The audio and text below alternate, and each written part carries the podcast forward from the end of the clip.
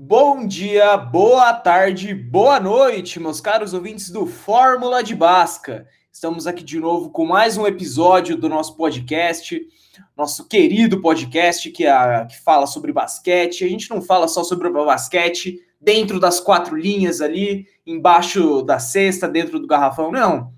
A gente traz muito além do esporte, e isso é o que me, me dá forças para continuar, para fazer esse projeto, continuar suando aqui no, no microfone, no teclado, enfim. Mas hoje o nosso convidado de peso, uma pessoa, cara, que eu acompanho há muito tempo, trabalho no Instagram. Eu, eu vou continuar falando aqui só para dar um só para dar uma curiosidade em você que está nos ouvindo.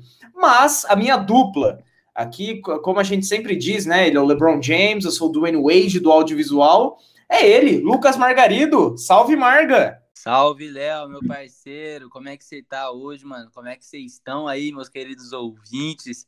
Mano, hoje é um dia muito especial que eu trouxe um cara que é o Capita, mano, o mestre. É, a gente a gente hoje vem fazendo um, um episódio, há muito tempo já, na verdade, vem fazendo episódios de pessoas não só que jogam dentro das quadras, que são atletas de basquete, mas pessoas que fazem basquete fora das quadras. Hoje a gente vai falar de um cara que está na frente das câmeras, que é um atleta não de basquete, também de basquete, né? Mas do videogame, mano. O Calu Bassan, nosso capitão da seleção brasileira, top 8 do mundo. vou deixar para ele se apresentar. Fala aí, Calu. Salve, galera. Salve, Léo. Salve, Margarido. Obrigado aí pelo convite. É uma honra poder falar com a audiência de vocês, poder participar. E é isso. É... Joguei basquete a vida inteira, né, cara? Desde a base. Comecei a jogar basquete com 7 anos de idade. Depois me trans... comecei no Sírio Libanês, que era um clube pequeno lá em Botafogo, na... no Rio de Janeiro, da onde eu sou. Depois me transferi para o Flamengo com 10 anos, pré-mirim ainda. E aí foi base rubro-negra até o profissional, né? Pré-mirim, mirim, infantil, infanto, juvenil e aspirante e profissional. É, subi profissional com 16 anos, trazido pelo grande mestre Paulo Chupita, que hoje coordena a base rubro-negra com maestria. E sempre foi uma honra é, jogar basquete em primeiro lugar, porque é um esporte que eu, desde que me entendo por gente, né, antes mesmo de me entender por gente, porque com sete anos de idade ninguém se entende por gente, é, eu, já, eu já jogava e acompanhava, enfim, sempre respirei basquete a minha vida inteira. Gosto muito de futebol também. Eu acho que eu, eu, sou, eu sou mais Flamengo, sabe? O que o Flamengo joga, então assim eu, eu acabo, acabo participando um pouco, então poder ter vestido também é, o manto né, sagrado que a gente chama é, durante tanto tempo, é, com tantas vitórias, foi, foi sem dúvida nenhuma uma grande honra. E depois, agora já mais, mais adulto, digamos assim, né, acabei entrando para o ramo do, do esporte um pouco despretensiosamente, inesperadamente, né?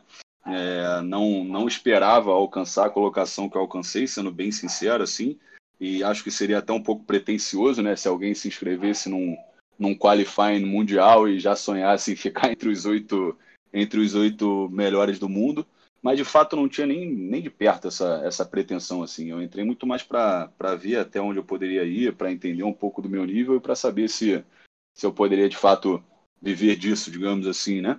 É, e nem pensava muito em viver disso, foi mais uma diversão mesmo. É, uma curiosidade, cara, sabe aquele, aquela minhoquinha assim na cabeça do aonde eu posso ir, como é que está o meu nível e tudo mais, foi, foi mais por aí. E as fases foram avançando e eu fui acreditando cada vez mais e me dedicando cada vez mais até é, alcançar esse, essa honrosa posição, digamos assim, né? Apesar, o brasileiro às vezes tem muita mania de que se não ganhou não valeu a pena, mas acho que é, estar entre os oito metros. Teve um amigo que me falou isso e, ficou muito na minha cabeça, né?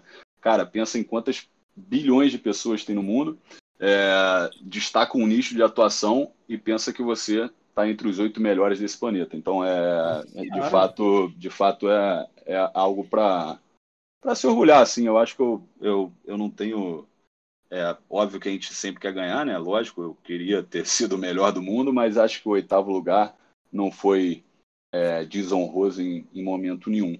Então, meu, meu, primeiro, meu primeiro contato com basquete foi. Eu nem lembro como é que foi, cara. Sete anos de idade, meu irmão começou a jogar na escolinha do clube lá do Ciro Libanês, meu irmão mais velho. E aí rola muito aquilo, né? Do irmão mais novo querer seguir um pouco o que o irmão mais velho faz. E acabou que é, eu tive até mais, mais, como é que eu posso dizer, vida longa, assim, dentro do esporte do que meu irmão, que ainda acompanha, gosta muito, né? Eu acho que o basquete nunca sai da gente, essa é a verdade. Mas é, competitivamente acabou que eu tive uma vida mais longa do que a dele, seja dentro das quadras e agora dentro das quadras virtuais também. Da hora, Depois dessa apresentação aí, né, Léo? Opa, currículo invejável, um cara que troca ideia muito bem, um cara que tem história no basquete, da basquete de qualquer forma. Então, Calu, então o seu amor pelo basquete começou por conta da família Bassan. A família Bassan é, é fã do basquete desde, desde pequeno, mano? Desde é, pequeno. É. Na, desde na pequeno... verdade, na verdade, família é, meu, não é meu sobrenome real, né? É um, ah, não é? é um pseudônimo total o meu nome. É tipo um nome artístico que não era para ser artístico, né? Na verdade, quando eu criei esse nome, cara, é, eu não queria que as pessoas me identificassem. Então, é, uhum. eu, eu, sou advogado de formação, né? E uhum. o meu irmão gosta muito de escrever samba para a escola de samba. E aí, numa dessas, é, numa dessas rodas de, de escrita e tudo mais, é, eles perguntaram aí, você vai assinar com que nome? E eu não queria, na época, botar meu nome é, verdadeiro, porque eu ainda era ligado ao mundo jurídico, e mundo jurídico muito tradicional e tudo mais. É, e aí eu falei assim, cara, inverte o Luca, então ficou Calu, né? E aí, para não inverter meu sobrenome também, é, eu inverti samba. É, Bassan é samba invertido, né? É, e aí, aí eu assinei o samba dessa forma, Calu Bassante, acabou ganhando o samba até. E aí ficou. É, e aí, quando eu entrei no mundo online para disputar 2K, é, eu também não queria é, ser descoberto nas redes e tal, e aí eu já tinha esse pseudônimo, digamos assim, por conta do samba, e aí eu falei, ah, cara, vou usar isso aí também, e ficou Calubaçan. É, então, não é meu nome verdadeiro, meu nome verdadeiro é Luca, né? É, mas a galera acabou me conhecendo nesse mundo agora do 2K, né, como Calubaçan. No mundo do basquete, eu sou conhecido como Sorage, que é o meu sobrenome verdadeiro, é, ah. e que todo mundo me chamava assim no Flamengo, né? Então, é, foi até, até comentei o Carioca de Basquete agora do lado do Chupeta e do Emer Show também, um abraço para os dois, inclusive. É, e o Chupeta tinha até dificuldade de me chamar de Calu, porque sempre me chamou de Sorage a vida inteira. É, então, não é meu sobrenome, mas sem dúvida nenhuma, o grande incentivador de eu ter começado a jogar basquete foi. Caramba! No, aí, Marga, Calu Bassan ficou muito mais sonoro, muito mais da hora que qualquer nome da NBA. Ó, Calu Bassan, Carmelo Anthony. Qual é mais da hora de falar? Fala aí, Marga. Calu Bassan, velho. Tá maluco, mano. Oi, Calu, você não falou uma coisa que eu acho muito da hora tocar nesse assunto também, mano, que é da seleção brasileira. Hoje você é capitão da seleção brasileira, certo? Isso aí. É, a seleção brasileira não tem um capitão fixo, né, nem um player fixo. Na verdade, é, a primeira participação no, no, FIBA Open, o FIBA inaugural, foi feita muitas pressas. Né? Eu, eu, brinco com o pessoal da CBB, o próprio Fonte, que é o secretário-geral lá. Aliás, um abraço, Fonte, Gui, Marcelo, toda a galera da CBB, Thierry. É, eu brinco porque o Fonte me ligou, era uma segunda-feira, 10 horas da manhã e na própria segunda-feira, às 4 horas da tarde, eu estava num call com a FIBA e o pessoal da FIBA me dizendo que a gente tinha duas semanas para montar uma seleção de 2K para participar do primeiro Open. Então ah, foi maluco. tudo muito rápido, assim, né? A seleção não teve, de fato, é, a importância ou, ou, um cronograma, assim, que, que merece, né? É, qualquer seleção brasileira de basquete pela história que a gente tem nesse esporte é, por conta de um, um, um, pouco uma falta de planejamento ali inicial é, para o campeonato.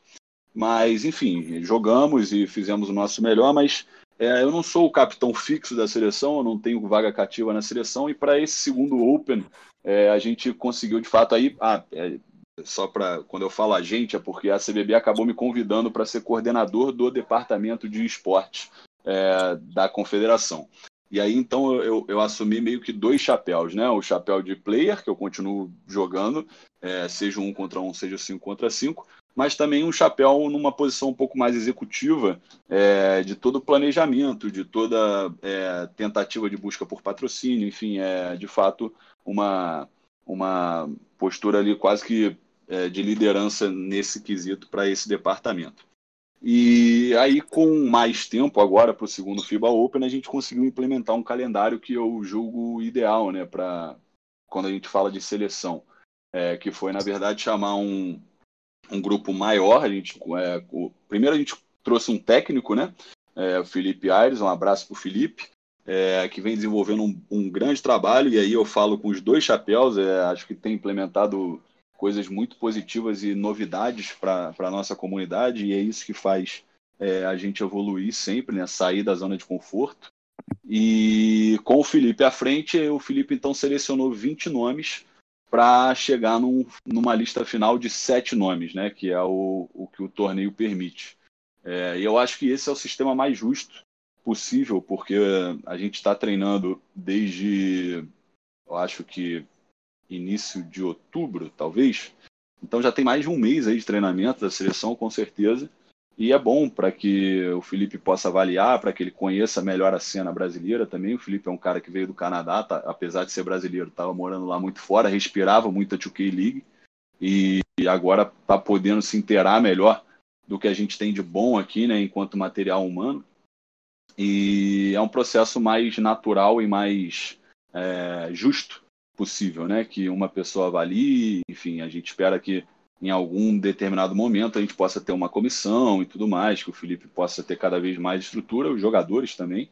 É, mas acho que a gente já está evoluindo, né? Só da CBB montar um departamento destinado aos esportes, é, investir em treinador, investir num coordenador, é, disponibilizar minicamps aí ao longo de quase dois meses, né, antes do campeonato. A gente vai ter agora, a gente vai ter agora em novembro é, uma sequência de amistosos contra várias seleções que vão participar também do FIBA, já com, com um grupo fechado, né? Dos sete últimos que é, provavelmente o Felipe deve anunciar amanhã. Então, acho que a gente está a gente está evoluindo e sim, hoje o, o, meu papel dentro da seleção, é, enquanto coordenador, é esse, né? Esse sim é, é uma posição que eu tenho entre aspas garantida, porque ninguém está garantido em lugar nenhum. Mas enquanto jogador, não. Eu participo de todos os tryouts, de todos os camps normalmente, é, e deixo a avaliação final para o Felipe, lógico que torcendo para continuar representando a seleção. Para mim é sempre motivo de orgulho representar nossa bandeira em qualquer campeonato que seja. Que da, hora, hora, mano. Muito louco, velho. O Calu, e além disso tudo, dessa história toda da seleção, é muito da hora saber que a gente tem, a gente tem essa estrutura toda por trás, cara. Porque a gente normalmente não, não sabe o quanto, o quanto que acontece por trás numa cena, né? A gente só vê o, o que tá no holofote ali. Mas, cara, muito louco. E, Calu, eu fiquei sabendo que, mano, você, desde molequinho, já era líder já, mano. É verdade que já era o capita lá desde moleque no Mengão? É, cara, eu fui, eu fui capitão do Flamengo. Só, só falando um pouco da estrutura aí que você tocou no, no finalzinho, Léo, eu acho que nenhum resultado é, de longo prazo vem sem estrutura, cara. É, uhum. e, e, muita gente assim me pergunta às vezes, eu, eu, vejo muita galera falando assim, pô, eu queria estar na seleção, mas o cara não tem ideia é, de quantos jogadores que estão na seleção, é, mesmo esses 20, né, que não vão ser, não é, vão, vão haver cortes até chegar na lista dos sete finais. Mas mesmo esses 20 que estão lá são caras que se dedicam muito ao game, né? Caras que treinam, porra, 5, 6. É, no meu caso, eu treino de 8 a 10 horas por dia, cara, é, em frente a uma Caramba. televisão e um videogame. É, eu acho que a, o pessoal precisa entender cada vez mais é, que esporte virou esporte de verdade, né? Que é uma indústria que movimenta bilhões de dólares. É, a indústria de games, ela movimenta mais do que a indústria de cinema e música somadas. Então, assim, Caramba. a gente está falando de muita grana, de muita gente envolvida é, campeonatos com produções gigantescas. O campeonato que eu joguei em Los Angeles, que foi do Play Now, o Mundial de um contra um, é, devia ter uma equipe de mais de 70 pessoas só para o suporte aos jogadores, a oito jogadores. É, então, assim, é, a gente precisa entender que é necessário ter estrutura para colher é, frutos lá na frente. Eu acho que a CBB sai muito na frente nesse ponto, quando ela começa a estruturar um departamento, estruturar uma comissão técnica, estruturar formatos é, para que a gente tenha de fato destaque e coloque o Brasil é, onde ele sempre merece, que é sempre disputar tudo que entra para jogar, principalmente no basquete. Mas Sim, voltando aí à tua pergunta agora atual, digamos assim, eu fui capitão do Flamengo por toda a base. É, desde moleque eu sempre fui muito líder e acho que ser líder é uma, uma tarefa muito difícil e que você precisa estar em uma constante evolução. Então, com certeza, Hoje eu sou um líder dez vezes melhor do que eu era quando eu era moleque e jogava na base do Flamengo. É, mas acho que sim, isso é, é, uma, é uma posição que nunca me assustou assim e eu sempre gostei de, de ajudar, de, enfim, poder contribuir para a evolução dos outros. Eu acho que o líder ele, ele precisa ser exemplo, né, cara? É, um líder que só, que só manda, ele não é líder, né? É, o líder precisa ser enxergado por quem está sendo liderado. Então, acho que eu, eu tento partir dessa premissa. E é óbvio que você tem é, erros e acertos ao longo da caminhada, ninguém só acerta, mas eu acho que o importante é você tentar fazer o seu melhor sempre. Sim, totalmente. Totalmente, Calu. E, cara, você é, tem um histórico da hora, a seleção, capita, mas para tudo isso acontecer, você teve que jogar pela primeira vez, teve que saber como que como que você ama jogar tal. E como que foi seu primeiro contato com o 2K, mano? Você lembra o primeiro jogo que você jogou? O 2K 03 com o Kobe na capa, que eu lembro desse pior, jogo? O pior que não foi, cara. O pior que não foi. Todo mundo acha que eu jogo 2K há décadas. E o é. meu primeiro 2K, na verdade, foi o 2K 18. É, Jura? Foi, foi. Eu não, eu não jogava. Eu nunca joguei muito videogame, né, cara? Meu contato uhum. com videogame, é, enquanto eu tinha muita. Eu estudava numa escola alemã, cara, que era muito puxada, né, de ritmo, e tinha uma rotina de treinamento muito intensa, né? É, quando eu fiz, sei lá, 15 ou 16 anos, que era a minha época de infantil e infanto, é, eu já treinava como infanto, como juvenil e como sub-23. É, então, assim, eu chegava na Gávea, sei lá, duas horas da tarde, só saía seis, sete horas da noite já morto.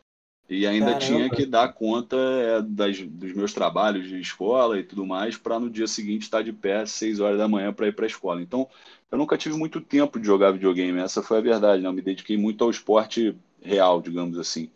E. Uhum em 2018, na verdade, eu, se, eh, eu, eu, sempre jogava videogame assim, ah, vou, fui para casa de um parceiro meu no final de semana, tá rolando lá um FIFA com a galera, mas era muito mais FIFA, né? Porque a gente não tem essa difusão assim de 2K como tem, como é, é um reflexo do esporte natural, né? O futebol é mais fundido, você tem muito mais peladas de futebol do que de basquete, e no videogame isso acaba se refletindo também.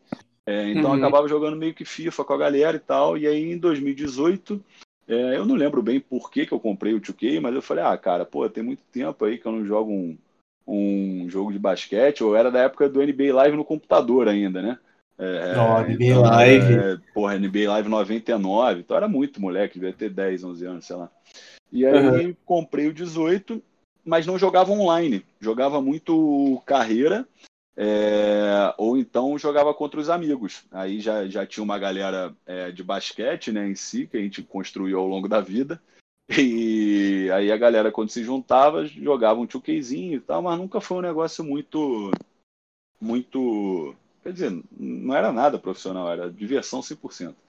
E aí Sim. eu pulei o 19, porque eu fiquei praticamente um ano inteiro é, de 2019 nos Estados Unidos, então não, não cheguei nem a comprar o 19 e voltei no 20. E aí quando eu voltei no 20, eu já voltei, não digo mais sério, né? É porque eu retornei é, dos Estados Unidos no final do ano de 2019.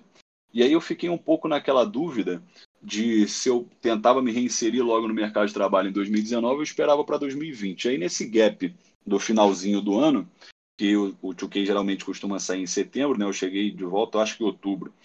É, eu comecei a jogar mais. E aí comecei a me interessar por jogar mais online, porque como eu estava com o tempo um pouco mais livre, é, eu não uhum. tinha tanta galera assim para jogar, né? Amigos para jogar ao longo da semana, pô, em horário comercial e tudo mais. Eu falei, ah, cara, eu vou jogar online porque eu consigo jogar a hora que eu quiser. E aí comecei a ter um, um certo é, destaque, digamos assim, né? Comecei bem dentro do online, mas eu falei assim, ah, cara, pô, isso daí é que eu tô pegando os caras ruins de internet aí igual a mim, entendeu? Que, pô, não jogavam 2K até ontem agora estão é, jogando e eu tenho um entendimento um pouco maior de basquete, então isso me ajuda. Mas aí, quando eu me classifiquei de fato lá, quando eu entrei no qualifying e comecei a ganhar, avançar etapas, aí eu comecei a entender que talvez eu tivesse uma facilidade um pouco maior do que a, a média das pessoas para o jogo, né? E comecei a me dedicar mais. Mas minha história com o 2K não é, não é dos primórdios, não, cara. Pelo contrário, o meu primeiro 2K comprado real foi o 2018. Caramba! Ô, Calu, isso é muito louco, cara. Muito louco, velho. Eu, eu tava aqui, eu tava pensando aqui nessa, nessa questão que até você falou de ser um bom líder e agora trazendo isso pro 2K, que pô, você falou que tem uma facilidade. E, cara, hoje, assim, é, você trilhou, você foi o primeiro brasileiro a trilhar o caminho da, de uma Sul-Americana para ir pro Mundial. Mano, como é que foi isso aí, velho? De, de você começou, teve esse primeiro contato e aí, como foi essa trilha, mano, até chegar no Global Championship? Então, é, isso foi engraçado, cara. Isso é uma história engraçada, porque Carioca, né, cara? Carioca só tem dois programas no final de semana. Se tá sol, você vai pra praia. Se tá chuva, você fica em casa. Ninguém faz nada. É, e aí, esse campeonato aí, a primeira quali do, do, do Mundial, que começou como sul-americano, né? Latino-americano, na verdade, porque envolvia é, uma galera ali da América Central e tudo mais. Eu acho que até o, até o México chegou a jogar o nosso qualifying. É, eles só separaram Estados Unidos e Canadá, fizeram qualifying independente porque são muitos jogadores, né? Mas na primeira etapa do latino-americano, é, tá, era um domingo, eu me lembro bem, era um domingo, acho que a primeira etapa era três ou quatro horas da tarde, e eu tava na praia com a minha galera e, porra, duas horas, né, meu irmão? O ápice da praia, a galera, todo mundo se encontra, todo mundo se fala e tal, não sei o que. E aí eu virei pra galera e falei, cara, eu vou ter que sair. E ninguém entendeu nada, né? Sair, porra, duas horas da tarde, domingo, o que, que você vai fazer, cara? Eu falei, não, tem uma parada para fazer ainda, que meio que com vergonha, assim, de falar que, porra, eu sair da praia para jogar um campeonato de videogame, né? E aí teve um irmãozão mesmo que falou para mim assim, que parada aí, meu irmão? Fala logo o que, que tu vai fazer. Eu falei, não, tem um campeonato de videogame. Porra, caralho, pra quê? Os caras começaram a falar. não acredito que você vai sair da praia para jogar videogame. Eu falei, pô, cara, eu tô com feeling, eu tô afim de jogar essa parada aí. Valeu, valeu, valeu. E saí saindo. E aí ganhei a etapa, né? A primeira etapa. É... E me classifiquei para a próxima fase do campeonato. E aí, quando eu ganhei a etapa, eu pô, falei, pô, cara, talvez, né, possa ser um, um caminho aí, né, uma, talvez eu possa me destacar. E aí comecei a treinar um pouco mais. Aí veio a segunda etapa, é, ganhei também, e aí a gente se classificou para um. Era como se fosse por cada semana é, de torneio, né, cada qualifying semanal, dois, duas pessoas se classificavam para uhum. esse, esse chaveamento final, digamos assim, que aí iria sair de fato o campeão da América Latina, que foi disputado, eu acho que por 8 ou 16 jogadores essa fase final, alguma coisa assim. E acabei ganhando também é, essa fase final da, da América Latina contra um argentino e me classifiquei para o Regional das Américas. Até então, essas fases latino-americanas eram todas online. Então eu jogava do quarto da minha casa, como eu jogo 2 até hoje, né? Tem uma galera que imagina que agora eu tenho um estúdio profissional e, enfim, jogo pô, igual o Mu Pro. Não, eu continuo jogando 2 do quarto da minha casa normalmente, cara, como eu sempre fiz a vida inteira. E aí, é, a partir do, da Regional das Américas, que juntaria o campeão latino-americano com o campeão dos quais é, dos Estados Unidos e do Canadá, aí essa fase já foi presencial. E foi engraçado porque eu recebi um e-mail do, da produção, né, falando assim, cara, esco é, escolhe a sua a sua passagem, porque o campeonato é em Los Angeles no dia tal, era em janeiro de 2020, né? E eu falei assim, que isso, brother? Como escolhe minha passagem? Nem sabia que eu ia ter que viajar para algum lugar para jogar isso e tal. Eu falei, caralho, janeiro de 2020, eu já estava pensando em voltar ao mercado de trabalho, como é que eu vou fazer isso? Mas fui, né, cara? Falei, ah, meu irmão, já tô aqui, agora eu vou jogar essa parada aí. E aí fui para Los Angeles e foi engraçado, porque é, não tem voo direto, né? Brasil-Los Angeles, então você tem que conectar em um dos hubs lá americanos. Eu conectei em Atlanta e o voo total deu, deram 16 horas. Eu cheguei na sexta-feira do Media Day, o campeonato seria no sábado, sexta era o Media Day domingo eu já estava voltando para o Brasil. A primeira, minha primeira ida para Los Angeles eu não tirei o pé do hotel, né? Foi aeroporto, Caramba. estúdio, estúdio hotel, hotel, estúdio de novo para jogar o campeonato e depois é, estúdio hotel para dormir e hotel aeroporto para voar, para o Brasil. Eu fiquei 48 horas nos Estados Unidos e meu voo deu e de volta 32 horas, né? Então foi quase quase o mesmo tempo de voo para o tempo de estadia lá. E aí cheguei no dia do Media Day e foi engraçado porque os caras sempre perguntavam assim, as perguntas eram todas pejorativas, sabe? Eu acho que não não por querer assim pelos caras, mas eu acho que surpreendeu muito eles, né? É, quando falava, pô, cara, é, o pessoal joga 2K no Brasil, tipo, como é que é a cena brasileira? Pô, 16 horas de viagem, você acha que você tem alguma chance? Você vai pegar os campeões dos Estados Unidos e do Canadá? É... Então, assim, eu acho que isso acabou me dando uma força, sabe, assim, interior um pouco maior. Primeiro porque eu falei assim, cara, é, já que esses caras acham que eu sou o underdog total aqui do negócio, eu não tenho nada a perder. Mas já que eu não tenho nada a perder, agora também eu quero provar para esses caras que eles vão engolir todas essas perguntas aí que eles me fizeram. E foi exatamente isso, né? Eu acabei pegando um canadense, o campeão do Xbox lá do Canadá, e eliminei o cara. E, pô, o cara ficou transtornado, né? Porque os caras nunca imaginaram, primeiro, nunca imaginaram que teria um brasileiro nessa fase já. E segundo, que nunca imaginaram que um brasileiro pudesse tirar um canadense ou um americano do, do Mundial, né? É, eles poderiam bater entre si, mas é, jamais imaginaram um, sul-americano entre os oito do mundo para o Mundial.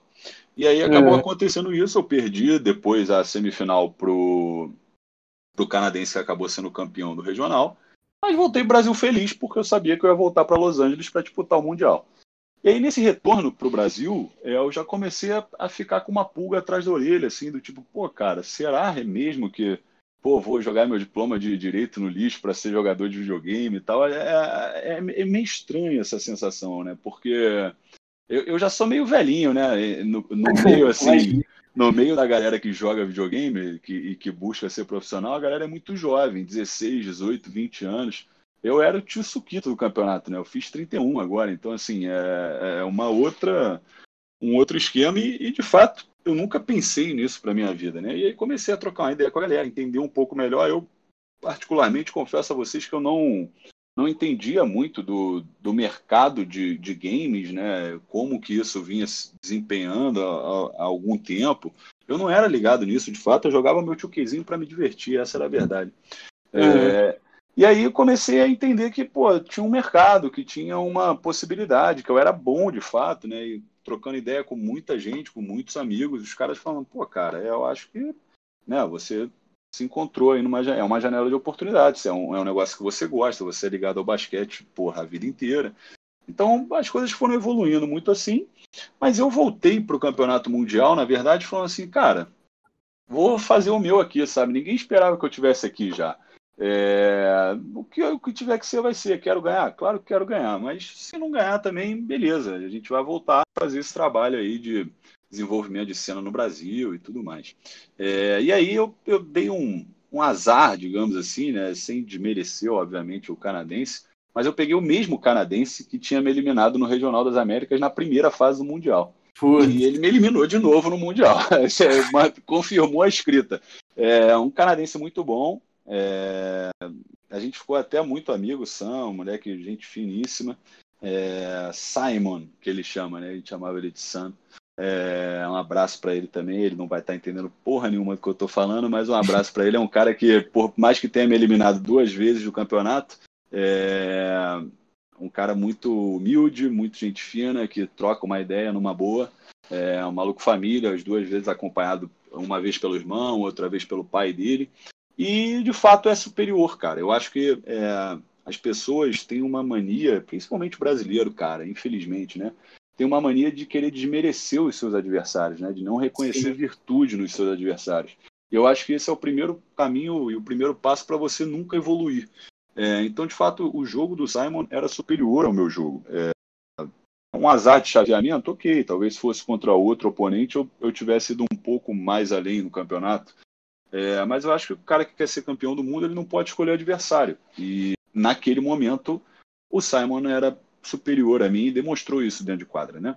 É, então uhum. acho que a gente uhum. precisa reconhecer também a, as virtudes e dar parabéns aos caras É, ele acabou não levando o Mundial, o Tai acabou ganhando, que é um outro americano também.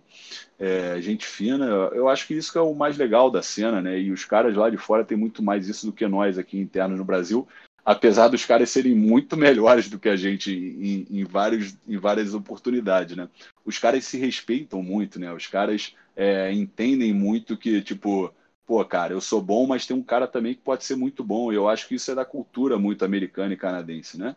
É, basta a gente ver o, o, respeito que os jogadores da NBA têm entre si, é, como os caras veneram uns aos outros, porque os caras sabem é, que é a elite mundial que joga naquela liga, né? Então não tem nenhum bobo ali. É óbvio que o LeBron James é um, caso à parte, porra, o Kobe Bryant foi outra parte, sempre tem um destaque, mas não tem nenhum cego jogando na NBA. Essa é a verdade, pelo contrário. E eu acho que os caras têm isso na cultura deles, né? Então o, o cara, apesar de ser campeão do mundo, como é o caso do Tai, ele sabe reconhecer é, que ali estavam de fato os oito melhores jogadores de 2K daquela modalidade naquele momento no mundo. Então é, há muito respeito é, ao longo de toda a jornada, né? E as pessoas, os jogadores trocam muito entre si. Então foi uma super experiência. Pude conhecer jogadores de todo o globo, né? Tinham europeus, asiáticos, os canadenses, os americanos. Eu estava lá, pude trocar uma ideia com o Rony, o Rony 2K, é, Karim Abdul-Jabbar estava no estúdio. Então, assim, é, cara, eu acho que foi uma super experiência, é, independentemente do resultado, que, de novo, não é um resultado para se jogar fora, pelo contrário, mas é óbvio que todo mundo vai para lá para ganhar, né, cara? Eu não vou entrar nunca no campeonato falando assim, ah, o oitavo lugar tá, tá ótimo. Não, não tá ótimo, mas também não tá ruim. É, então, acho que a, a, trajetória, assim, bem resumidamente, é, do, do meu caminho até o, o campeonato mundial foi essa. É, é, seletivas online, depois regional americano presencial e a, o mundial também em Los Angeles, também presencial. Voltei para Los Angeles, coisa que eu também nunca imaginei fazer na vida, né? Em dois meses voltar duas vezes a Los Angeles, mas é, o Tio me proporcionou isso, foi uma super experiência que eu com certeza, independentemente de amanhã eu largar ou, ou continuar no meio do 2K, é, eu vou levar para o resto da minha vida. Não, imagino, mano, que da hora. Ô, ô, ô Calu, a gente. Eu, eu, vou toda vez que você falava, não, enfrentei pessoa X, enfrentei Y, sempre me vem, me vem na cabeça, não só em relação ao campeonato de 2K, qualquer esporte que eu assisto de, de esporte, né? É, futebol, é, campeonato de FIFA, de, de PES, o NBA.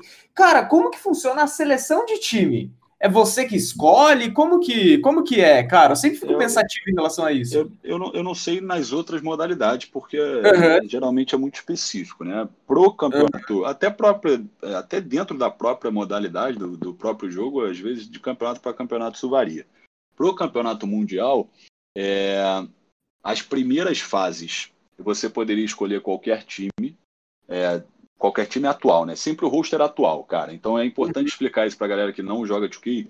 É, o roster da 2K, os times é, que estão dentro do 2K disponíveis para você jogar, que são os times da NBA, eles são atualizados diariamente. Isso quer dizer o seguinte: é, se o LeBron James está jogando um playoff com o Lakers e se machucar e você tem um campeonato no dia seguinte à lesão do LeBron James, o Lakers do videogame vai estar sem o LeBron James.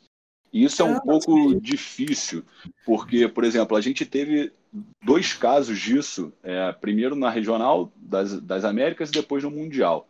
Eu não lembro bem exatamente a data, mas eu sei que num campeonato é, o Embiid e o Simons, o Simmons se machucaram, então o Philadelphia praticamente saiu do teu range de escolha dos times. E aí depois na outra etapa o Doncic se machucou, então o Dallas também saiu é, do range de escolha. Isso é, isso é complicado porque às vezes você treina com um time, né? E quando chega na hora H do torneio, o cara se machuca na semana do torneio e você perde aquela equipe, né? É, perde, porque o cara continua podendo selecionar, mas é, eu diria que seria num nível tão alto de competitividade, selecionar um Dallas sem Doncic e um Philadelphia sem Embiid e Simmons, um, quase uma loucura, né? Mas Sim. o fato é que você, ao, ao longo do primeiro, da primeira seletiva, é, você não pôde, você não podia espelhar times. Você podia escolher qualquer time que fosse dos elencos atuais, baseado num ranking da ESL, é, e o ranking da ESL funciona por pontuação. Então, quanto mais jogos competitivos você joga, mais pontos você tem. É, e a partir desse ranking você tinha a prioridade de escolha. É, hum. Então, jogava quase que sempre, né? Porque no início lá do 2K20, Clippers ainda era muito competitivo. Então, é, acabava rodando entre Clippers, Bucks e Lakers eram, eram considerados os três melhores times. E aí depois, para o region, é, para a final da, da América Latina, né, que foi aquela, aquele apanhado dos campeões de cada semana que eu expliquei já aqui, é, uhum. eles fizeram uma nova regra. Você só poderia jogar com um time ao longo de todo o torneio. Ou seja, é, explicando melhor, assim, não é um time, né? Não é tipo o Calu Bassan escolheu o Lakers, ele vai jogar com o Lakers o torneio inteiro. Não eu só posso usar o Lakers uma vez ao longo de todo o torneio. É, o que, que isso te força a fazer? A traçar estratégias de salvar times para momentos chaves, né? Ou seja, se você está contra a parede, você escolhe um time muito bom para que você reverta essa situação, mas você já sabe que você queimou um time muito bom para uma fase avançada do torneio. É, isso te obriga a ter estratégias não só de matchup entre jogadores, né? Porque tem times que encaixam melhor contra determinadas equipes, mas também de entender o que lá na frente você vai precisar é, de cartucho ainda para queimar, né? Se você ainda vai ter uhum. um bom time é, para conseguir jogar ou não.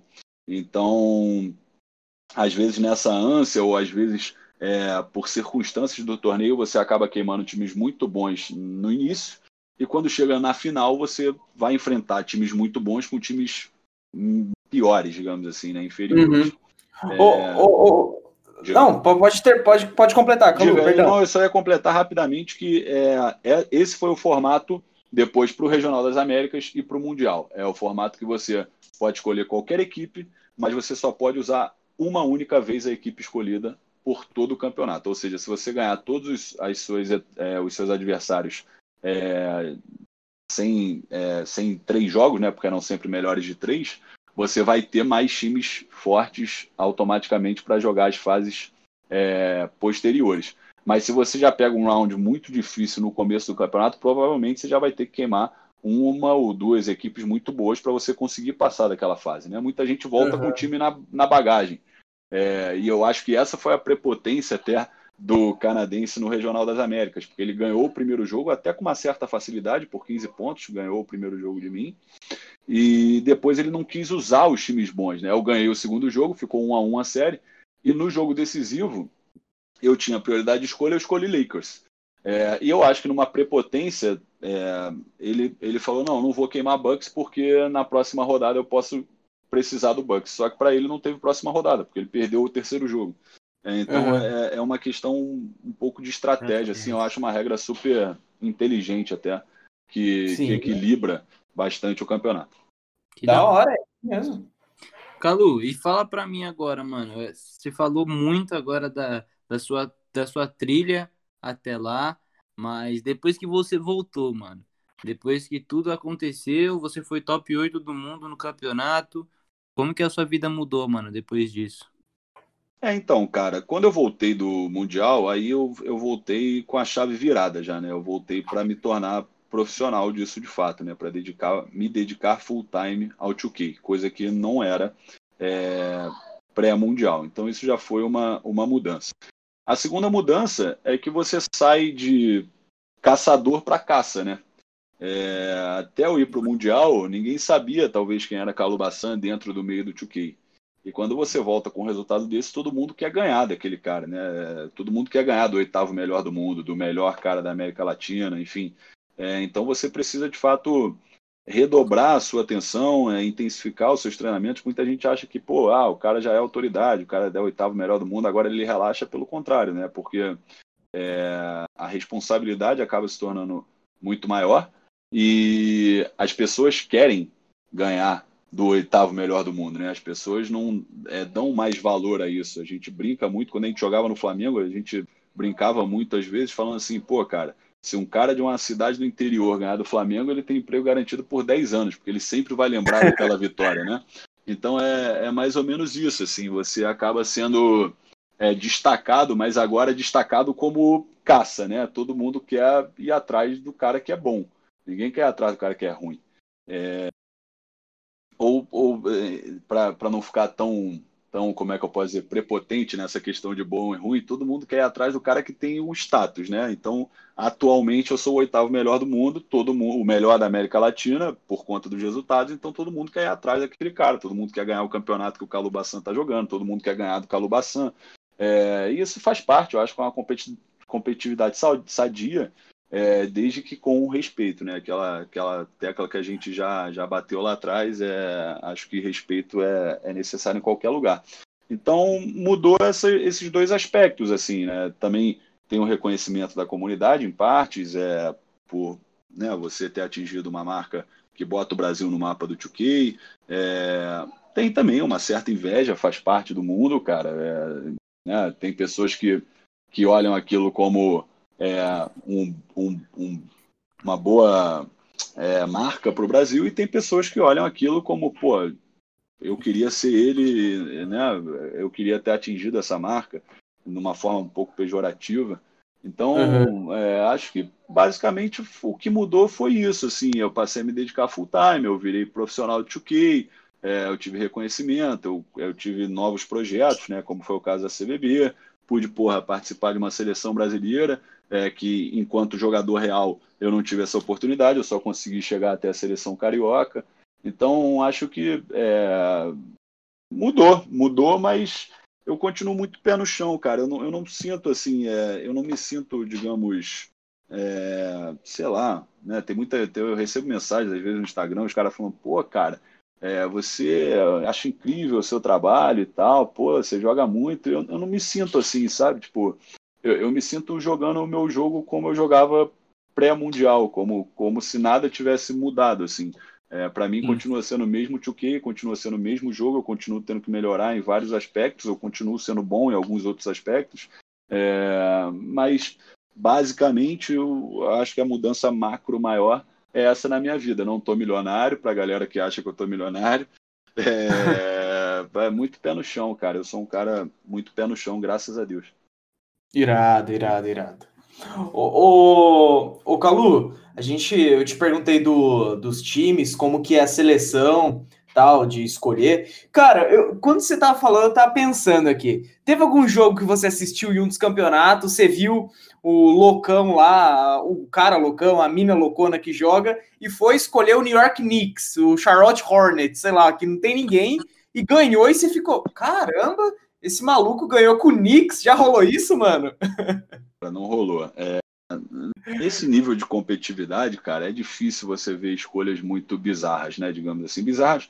Com todo respeito aos fãs aí do Knicks, eu, eu por exemplo, sou Chicago Bulls, né? Também tô na draga, compartilho desse problema com vocês, mas é, com, todo, com todo respeito a todos os times da NBA, que são instituições fantásticas, é, Sim, nesse, nesse nível de competitividade é difícil você ver uma, uma escolha um pouco mais alternativa, porque é, você sabe que é, é, difícil você equilibrar né, é, na, na, técnica disparidades é, é, táticas e de overalls muito, muito grandes. Né? Então imagina, você jogar com eu pegar um Lakers e um outro cara pegar um Knicks, porra, ele vai ter que ser realmente fantástico. E a gente parte do pressuposto que todo mundo que está naquele nível ali tem uma boa noção né, do game, sabe o que está fazendo. Então, a análise é muito mais entre matchups, é, entre o que encaixa um pouco melhor é, no estilo de jogo do adversário, no seu estilo de jogo, porque também tem muito isso, né? É, o que uhum. você se sente mais confortável de jogar. Às vezes, é, dentre times do mesmo nível, digamos assim, né, do mesmo, da mesma força, é, você se sente mais à vontade com o jogador X ou com o jogador Y, você se sente mais à vontade num padrão de jogo é, Z, num padrão de jogo F, enfim. É, então tem muito também a escolha pessoal do player, mas sempre dentro de uma de uma, como é que eu posso dizer, normalidade, assim, né? Não tem situações muito, muito díspares porque não cabe. É, uhum. acho, que, acho que é até um pouco desrespeitoso, né? O seu adversário escolher Lakers e você escolher Knicks. É, é. Uma, é. certa, uma certa prepotência, assim, e que eu nunca fui ensinado é, dessa forma, né? A base rubro-negra uhum. pra gente sempre foi se você puder ganhar de 300, você ganha de 300, porque essa é a melhor forma de demonstrar respeito ao seu adversário, não ficar fazendo gracinha em quadra, não ficar, porra, jogando pra torcida. É, acho que isso é, é, é o adversário e, e, a gente, de novo, volta a bater na tecla que a gente precisa respeitar. Então, é, dentro, dentro de, uma, de um nível de competitividade como foi o Mundial, como foi o Latino-Americano, é, não cabe esse tipo de situação. É, já vi em alguns torneios mais amadores o pessoal escolher times um pouco menos é, conceituados, digamos assim, momentaneamente, né? É, mas aí é uma, é uma outra questão, né? Um outro, um outro prisma, assim, uma outra situação. Para campeonatos ah. competitivos é, é mais difícil, cara. Entendi, entendi, cara. Faz sentido mesmo. o... Fala aí, Marga. Não, mano, eu, eu, eu ia falar que achei da hora, mano. A gente, a gente que joga, a gente acaba vendo, velho. Às vezes os caras colocam uns times de Tier 3, né, velho? Colocam uns times é, New Orleans, mano. Coloca Atlanta Hawks para jogar. Mas realmente no nível mais competitivo, assim, acho que acaba pessoal. Eu, eu acho que tudo é muito do, muito do range, né, Marga? Porque, por exemplo, se você imaginar no campeonato mundial, lá que foi o caso, os oito melhores do mundo, é... você vai ter três rounds, né? Então você na teoria, na teoria não, você vai poder jogar até nove jogos. Então você precisa de nove times. É, é óbvio que o teu nono time, é, por ordem decrescente, vai acabar sendo um time mais é, menos de qualidade, digamos assim, né? Mas às vezes você se sente bem com aquele time. Então, às vezes, você até começa com aquele time. Por exemplo, New Orleans era um time que estava no meu range é, ano passado, porque tinha Zion e tal, e, e dava para extrair alguma coisa. Então, acho assim, tudo é, é, é, o estilo de jogo do cara e como ele se sente confortável. Eu tinha Utah no meu range, tem muita gente que não bota Utah no range. É, vai variando. Eu, eu, não gosto muito de jogar com Celtics, tem gente que gosta de jogar com Celtics. Então acho que é, é, encaixe de jogo e o que você o que você consegue ter de leitura do adversário também. O Sai foi muito feliz, né, o Simon, porque o meu matchup é para Lakers era Miami Heat. É, era a gente estuda muito, né, o que, que você vai fazer porque você tem que tomar decisões muito rápidas. Então eu vinha analisando o roster com meu irmão já há mais de uma semana para o Campeonato Mundial. E a gente já tinha chegado numa conclusão de que o, o roster do Heat era um bom matchup para o roster do Lakers naquele momento.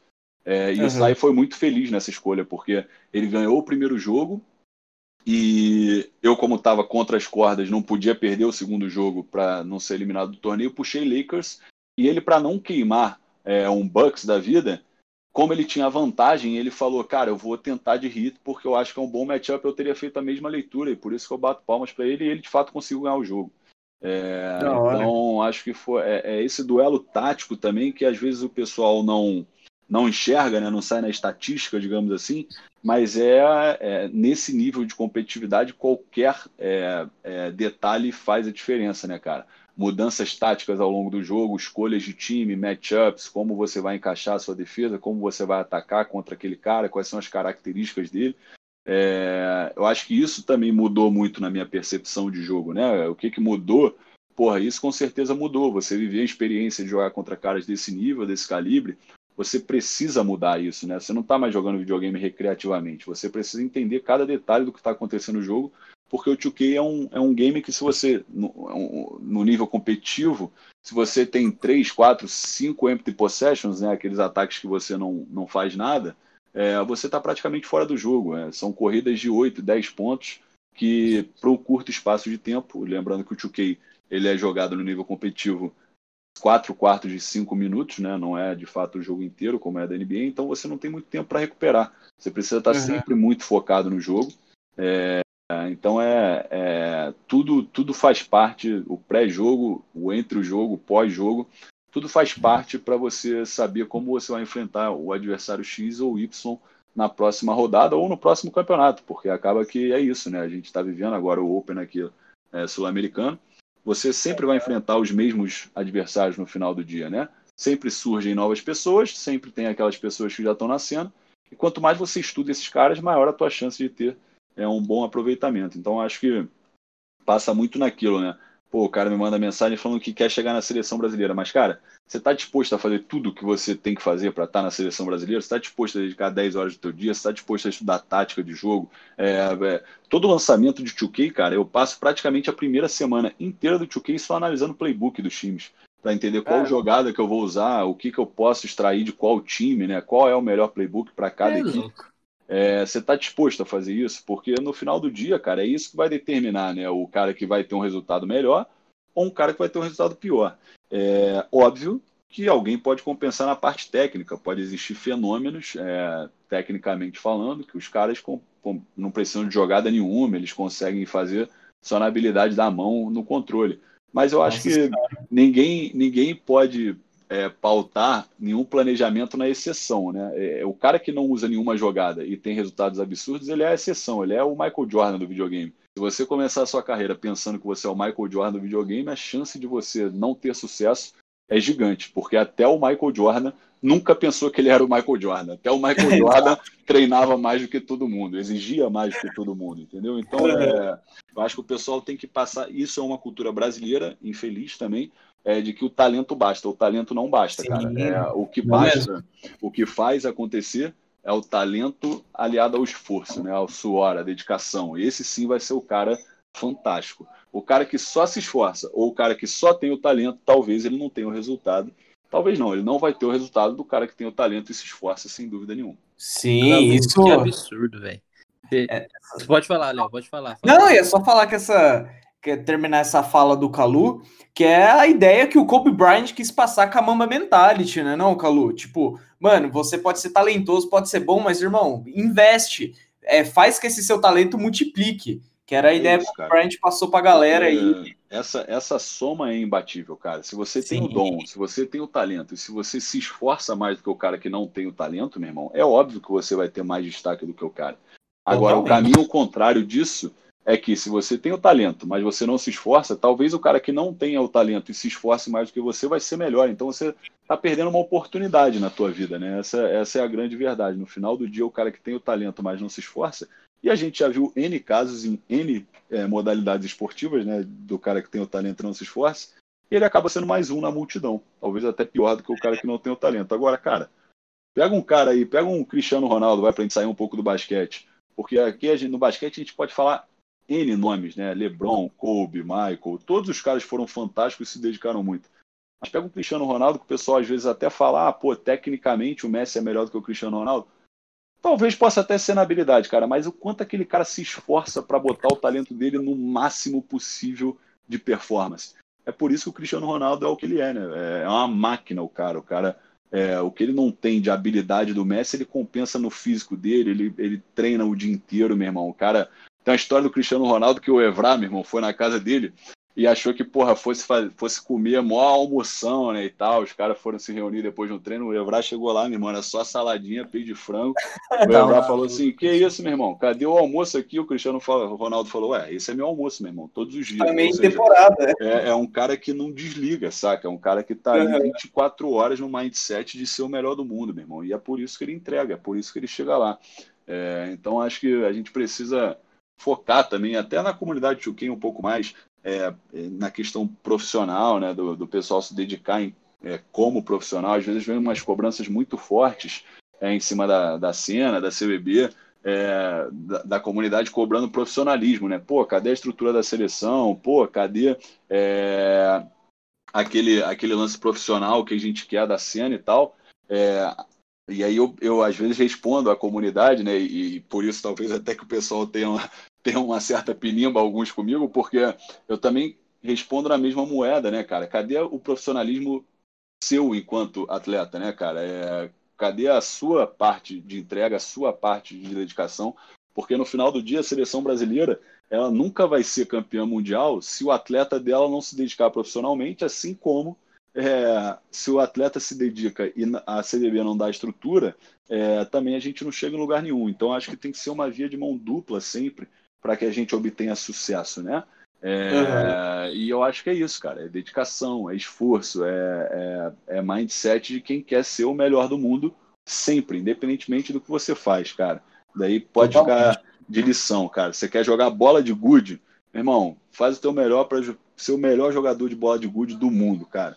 Você vai chegar Sim. lá, não, aí é outra história, saca? Mas é, o teu melhor, a tua consciência tem que estar tranquila é, ao ponto de você deitar tua cabeça no travesseiro e falar assim, meu irmão, eu deixei tudo que eu tinha para deixar, saca? É, o esporte é isso, você não vai ganhar sempre, mas é, eu fiz a minha parte no melhor que eu podia fazer. Exato. Mano, eu tava até falando, tava, falei que absurdo, mano, porque parecia que ele tava falando pra mim, velho. Na moral, É. eu, eu sou o tipo de cara, velho. Eu tava. A gente acaba jogando campeonato e, cara, eu não uso playbook, eu jogo ali na emoção. E aí o Calu falando, eu falei, caraca, mano, eu sou um bosta, tio. Não, cara, não é um bosta. Não é isso, cara. Não é isso. Eu- É, é entender o nível que você quer, cara. Eu, eu acho que o, o teu nível de dedicação, primeiro, é, vem do teu amor, né, Margarida? Assim, tipo, é, não adianta, parece muito clichê essa parada na vida, mas eu vivi isso na pele, né? Porque eu me formei advogado e já não querendo ser advogado. E aí, é, cara, você acorda todos os dias da sua vida para fazer uma parada que você não gosta, e isso é, a longo prazo nunca vai dar certo, né? Então, se você está fazendo o que você ama fazer, cara, você naturalmente já se dedica mais, né? Tem várias pessoas que falam para mim assim, cara, como é que você aguenta ficar 8, 10 horas por dia em frente a uma TV com videogame ligado, jogando videogame? Cara, é o que eu gosto de fazer. Eu gosto de basquete, eu já jogava videogame e tal, aliou uma coisa a outra e eu me encontrei, sabe? É, então, esse é o primeiro ponto para você é, poder desempenhar bem a tua função. O segundo ponto é você entender se você de fato quer aquilo para tua vida.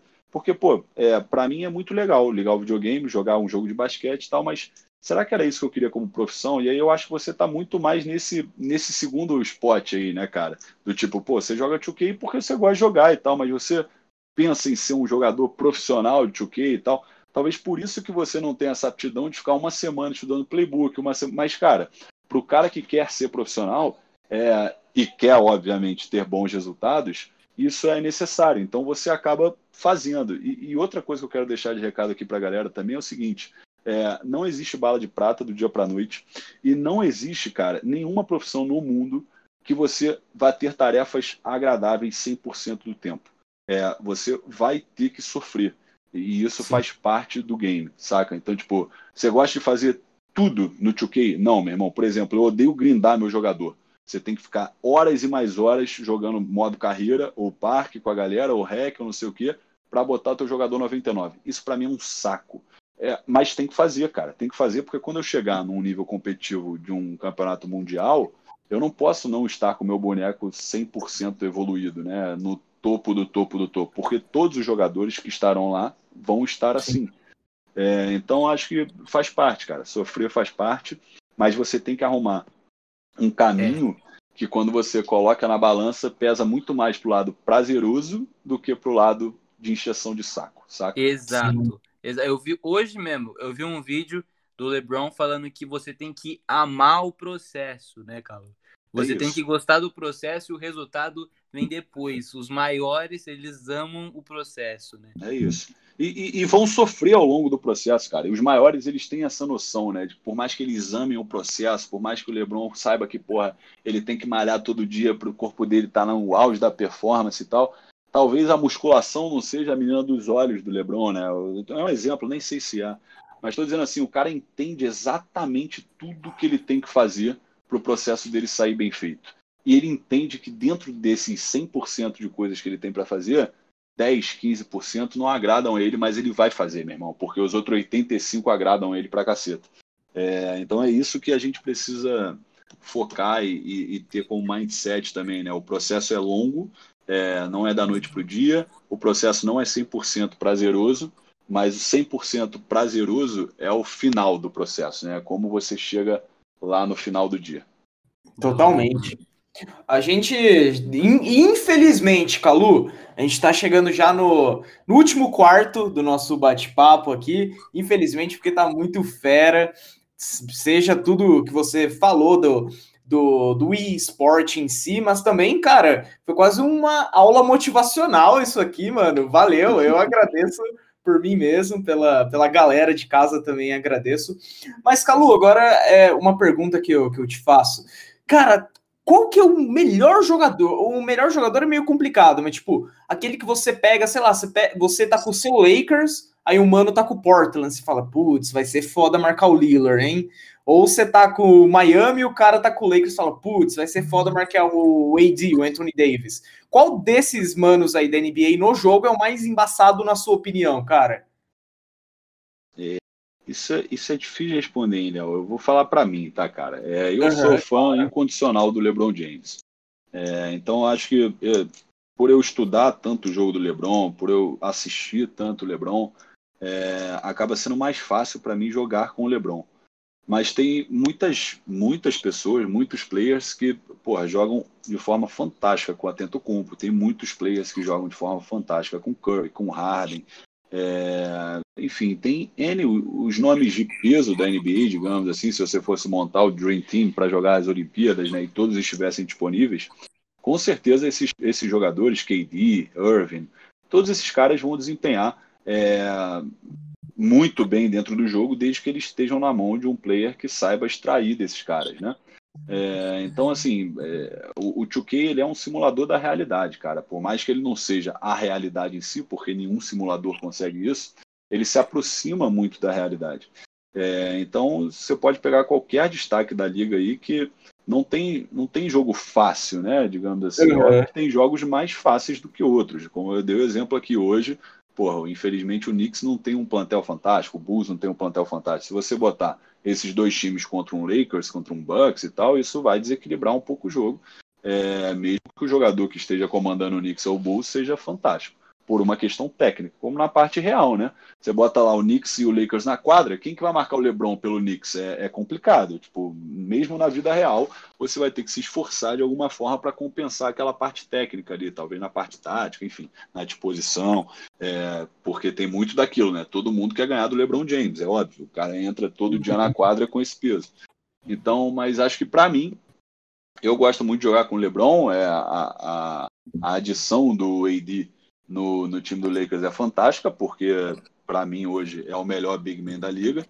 É, então junta é, o, o papai, que para mim é, é, insuperável, depois de Michael Jordan é ele, com o AD, que hoje é um cara fantástico, também muito decisivo, é, dá essa, essa explosão aí. Mas tem times que conseguem parar o Lakers no jogo, sem dúvida nenhuma, e como conseguem parar na vida real também, a gente viu isso ao longo da, da temporada, ninguém é campeão invicto na NBA, isso não existe. É, então, para mim, LeBron James, mas eu tenho certeza que tem outros jogadores aí fantásticos, é, outros players, né? Digo, 2K play, players mesmo, pro players, que uhum. vão nomear outros caras aí que da preferência deles. Da hora, mano, da hora. Demais, Calu. E, mano, vamos finalizando. É... O Calu, queria que você falasse um pouco, mano, como, como que você. Como que o cenário mudou depois que você chegou de, de Los Angeles, como que tá o cenário hoje e qual é a projeção aí para a comunidade, como que você se vê dentro dela?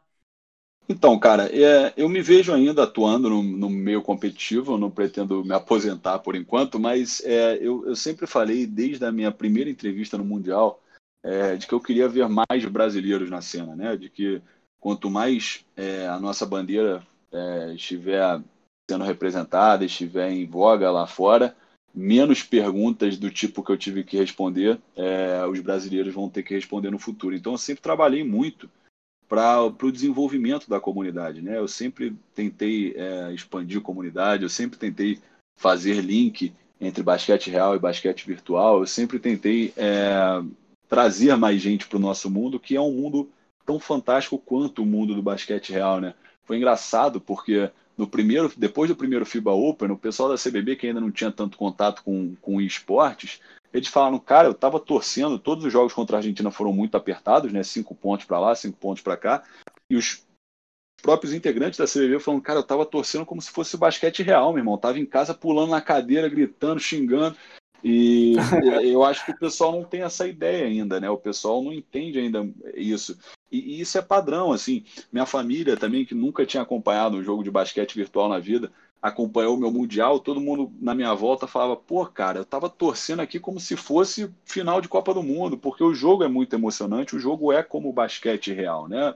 Tem as suas peculiaridades por ser um simulador, mas é muito emocionante. Então, eu sempre trabalhei muito por esse link e eu, foi como eu falei para vocês, assim, eu, eu tenho noção é, do, do, peso do meu nome dentro da comunidade, né, da autoridade que eu, que eu conquistei, digamos assim, pelos meus resultados, mas é, isso para mim não significa pedestal, pelo contrário, significa usar essa autoridade para o desenvolvimento, né, abrir portas é, por conta da minha autoridade para o desenvolvimento. E isso vem, eu acho que se refletindo ao longo do caminho, foi assim com convite pra, da CBB para tocar o departamento de esporte, foi assim com convite da FIBA para integrar o, a comissão permanente de, de esporte e desenvolvimento do campeonato. Cinco pessoas no mundo só foram convidadas para fazer isso e a gente tem um brasileiro lá. Então eu sempre encaro muito como o Brasil, sabe? Eu sempre me sinto representando muito o Brasil e isso para mim é muito honroso, né? Não é o Calu Bassan que está integrante da comissão da FIBA, é o Brasil que tem um representante ali, cara. É isso que vai desenvolver a nossa cena, é, é isso que vai botar o Brasil no mapa do 2K, né? É o cara ligar para a FIBA amanhã e, porra, é, trocar uma ideia com um brasileiro é, eu ter a oportunidade de entrar em contato com um dirigente do, da USA Basketball para tentar um amistoso com os caras pro FIBA Open. É, é, é, é esse tipo de, de, interação, cara, é trocar uma ideia com o Rony no, no Mundial. É, é, de fato os caras entenderem que o Brasil é muito forte, sim, em qualquer coisa que ele queira ser, cara, desde que a gente é, tenha dedicação, desde que a gente se esforce, desde que a gente se prepare. É, o Brasil sempre foi produtor de qualquer nicho que seja, e é, no Juki eu tenho certeza que não vai ser diferente. Então, é para isso que eu trabalho, na verdade. Né? A minha dedicação é óbvia, eu tenho o meu part-time aqui de treinamento, como eu falei para vocês, de estudo e tudo mais, de desenvolvimento de jogo, porque eu ainda uhum. sou um atleta em atividade, mas eu também tenho muito essa preocupação é, de desenvolvimento de cena, de entrega de conteúdo para a galera, de novidades e de buscar evoluir. É, o Marga pô, participou de um projeto aí comigo fantástico, que foi é, o início do campeonato da CBS. E é, o Marga sabe que eu sou um cara que não, nunca fechei porta assim para ninguém. Eu troco ideia com os caras como, é, como se eu fosse é, iguais a eles, porque de fato eu me considero iguais a eles. No, no final do dia, todos nós somos seres humanos, né, cara? Então, assim, é, eu já tive o meu resultado, graças a Deus, pretendo continuar tendo, mas é, se amanhã for outro brasileiro tendo, eu vou estar tão feliz quanto, cara. E vou ser o primeiro a cumprimentar aquele cara e, e parabenizar aquele cara é, pelo feito de porra, chegar no Mundial, pelo feito de botar o Brasil no mapa. Eu acho que isso é o mais importante. E eu acho que é esse respeito que a gente precisa dentro da nossa comunidade para que ela sempre esteja é, em crescimento, porque a gente precisa desse crescimento. Né? O 2K Brasil ainda é pequeno é, e a gente precisa reconhecer isso também. Né? A gente precisa enxergar os nossos pontos falhos para crescer. Então a gente ainda é uma comunidade pequena em desenvolvimento, é, que não tem tanta é, expressão, digamos assim, mas é, em compensação a gente tem a oportunidade de ter um crescimento orgânico é, adequado, sem é, a criação de, de comunidade tóxica, sem pessoas que só pensem no próprio umbigo e tudo mais. É, eu acho que isso é, é o lado bom de ter uma comunidade pequena em crescimento. Você pode moldar, formar a tua comunidade, botar ela num bom caminho e aprender com comunidades talvez que já são maiores do que a 2K e que passaram por esses erros né, ao longo do desenvolvimento e que hoje é, são muito desorganizados, apesar de muito grandes, é, por, não, por não ter tido determinadas experiências. Então a gente pode usar essas experiências do, de outras modalidades para moldar a nossa e ter lá na frente uma comunidade 2KBR forte, unida, respeitosa, é, botando o Brasil sempre no lugar mais alto que a gente conseguir. É, essa é a verdade. É isso, mano. É, mano. Porra. Ó, eu vou falar bem a verdade aqui, mano. Eu, você, Calu, me deu uma oportunidade sensacional, mano, de conhecer mais da comunidade, entender melhor como ela funciona. Para mim, assim, foi muito bom, mano. E poder estar tá jogando, poder estar tá participando, mano. É da hora. É muito bom você se sentir dentro de um grupo, velho. Isso que é, é da hora isso, que a gente tenta trazer, velho. Conhecer pessoas, né, cara? Abrir os teus horizontes. Pô, eu falo com pessoas do Brasil inteiro por conta do 2K, cara, que talvez Exato. eu nunca imaginasse falar, sabe? Eu acho que essa troca de experiência, cara, isso é muito rico sempre. E o resultado competitivo, ele é importante pro competitivo, ponto. Mas existe um, um universo além do competitivo, né? É, e, de novo, eu fui o oitavo melhor do mundo, sou ainda, né? Porque não teve outro Mundial, mas pode ser que no próximo Mundial não seja eu, seja o Margarido.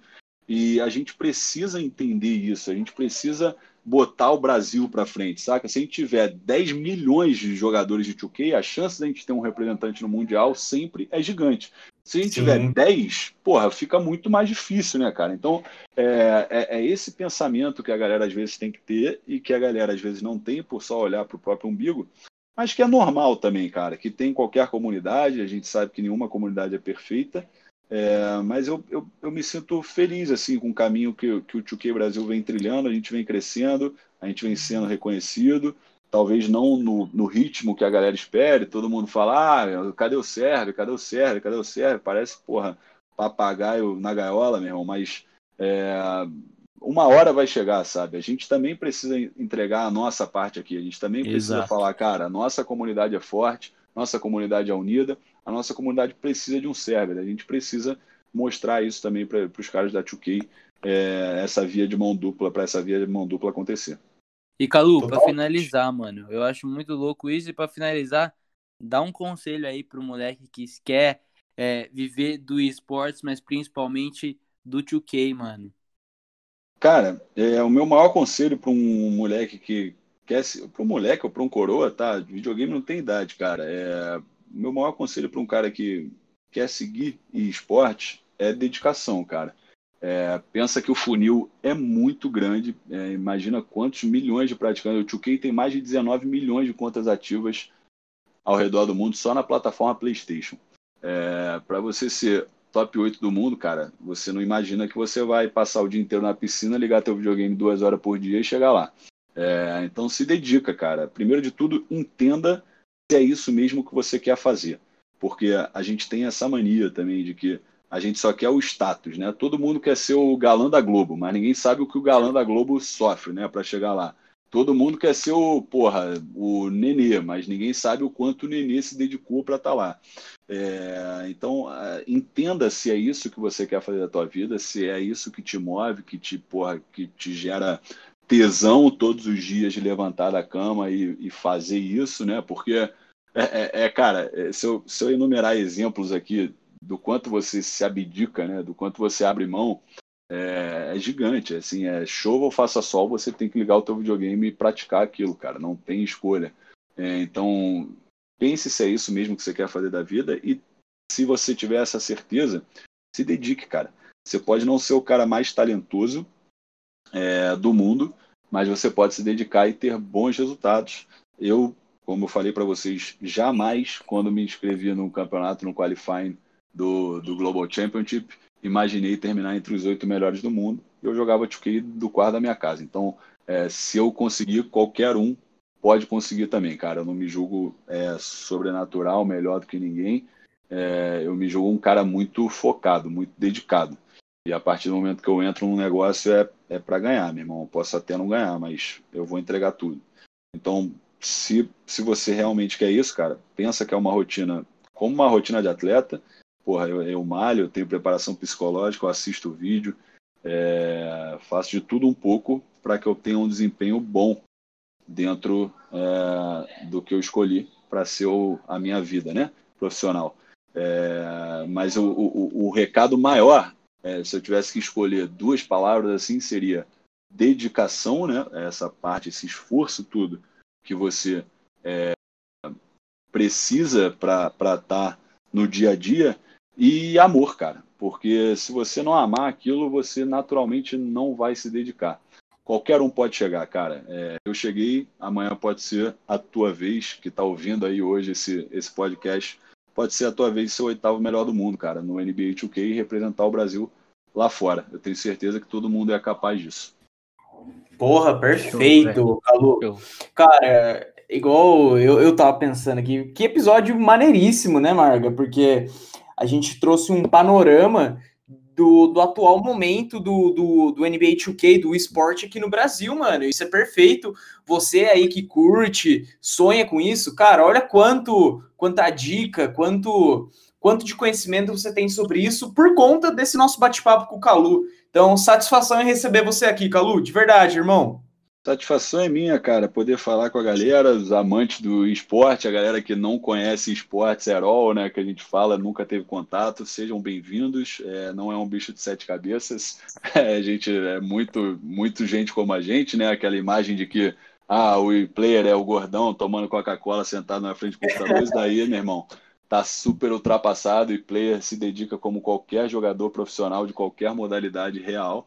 É uma satisfação poder falar um pouco mais, explicar para a galera, é, servir de espelho, de inspiração, se é que eu vou servir para alguém. Eu acho que é sempre muito válido essa troca de experiências e, e poder falar com a galera. Satisfação minha de estar aqui nesse podcast tão, tão, como é que eu posso dizer, fraterno do meu parceiro Marga e te conhecer também, Léo. Obrigado pelo convite. Oh, que isso, cara. Sensacional, mano.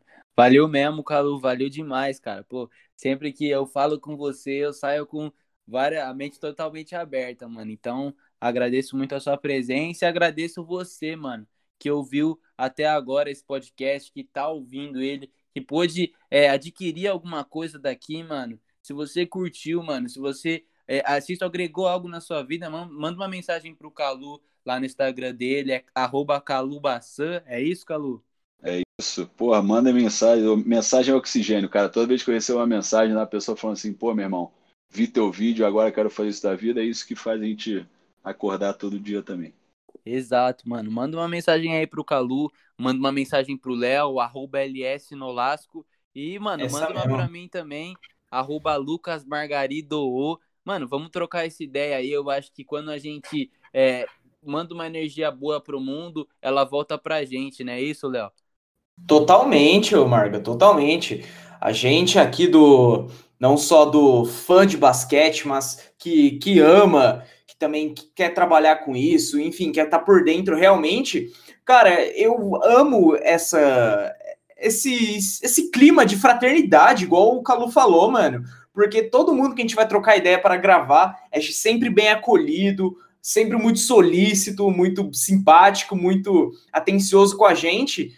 O Calu não foi diferente, nossos outros convidados não foram diferentes. Então, mano, obviamente a gente vai ser contigo. Cola lá no nosso Instagram, no arroba, for, arroba Fórmula de Basca também. Será mais do que bem-vindo. E que episódio foda, mano. Fiquei muito feliz em gravar esse aqui. Valeu demais. É e eu fiquei feliz de participar, pô. Então tá todo mundo feliz. é isso. Então vamos. Eu já me despedi, o Marga já, já deu a despedida dele. Se despede da galera aí também, Calu, por favor. Valeu, galera. Obrigado pela paciência, primeiro, né? Porque eu falo muito, eu sei disso, não sei como é que os caras vão editar isso aí para dar no tempo, mas eu falo muito real. Então, obrigado pela paciência. Espero que eu tenha agregado na vida de vocês, seja na parte profissional, seja na parte pessoal, seja. Porque o que a gente falou no final do dia pode ser aplicado para qualquer área, né? A gente está falando aqui de basquete, de 2K, mas no final do dia, dedicação e amor, meu irmão, pode ser empregado em qualquer área da sua vida. Então, Obrigado por, por estarem me ouvindo aí por tanto tempo. E espero que seja o primeiro de muitos, pô, que eu possa voltar aqui, que a gente possa trocar ideias sobre outras coisas. Enfim, é sempre um prazer estar com vocês. Um grande abraço, boa noite, né? Bom dia, boa tarde. Não sei que hora vocês vão estar ouvindo isso, mas que vocês tenham um grande dia ou um grande restinho de dia aí, se já estiver na parte da noite. A gente que agradece, Calu. Você falou no começo de edição Cara, nem tem, eu nem vou ter o que cortar muito, porque toda a sua fala, em toda a sua extensão, foi, foi muito reflexiva e, e tudo fazia sentido. Então, a dificuldade para editar vai ser isso mesmo. Porque eu acho que não vai ter o que cortar, mano. Então a galera tá ferrada mesmo. Vão ter que, porra, separar duas horas do dia aí para ouvir isso aí, meu irmão. Desculpa, Exato. galera. Na próxima vez eu prometo que vai ser mais, vou ser mais sucinto.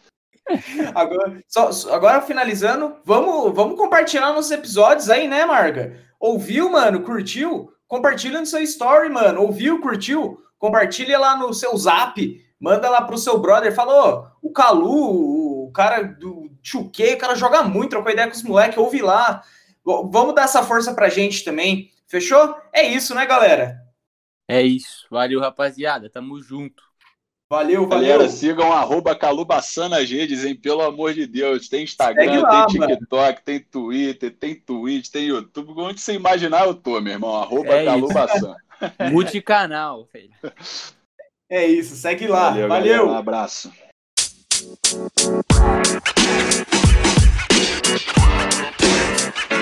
You know, man. You know, man. You know, man.